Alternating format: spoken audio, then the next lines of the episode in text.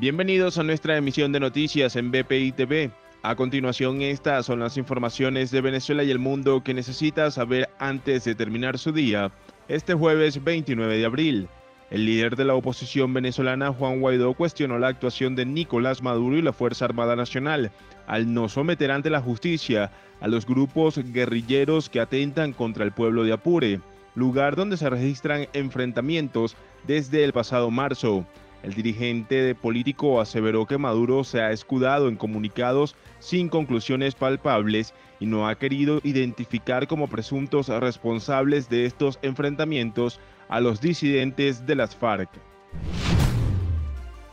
250 líderes y organizaciones civiles venezolanas emitieron una carta a los senadores de Florida Marco Rubio y Rick Scott para que voten a favor de un proyecto de ley que ofrezca a ciudadanía estadounidense a las miles de personas beneficiadas con el estatus de protección temporal recientemente aprobado.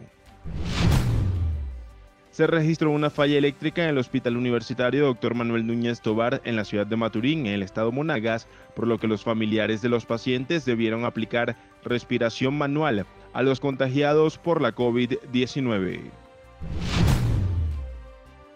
Las manifestaciones violentas que se han registrado en Colombia en contra de la reforma tributaria presentada por el gobierno al Congreso dejaron dos muertos, 26 detenidos y 44 policías heridos, de acuerdo con información ofrecida por las autoridades.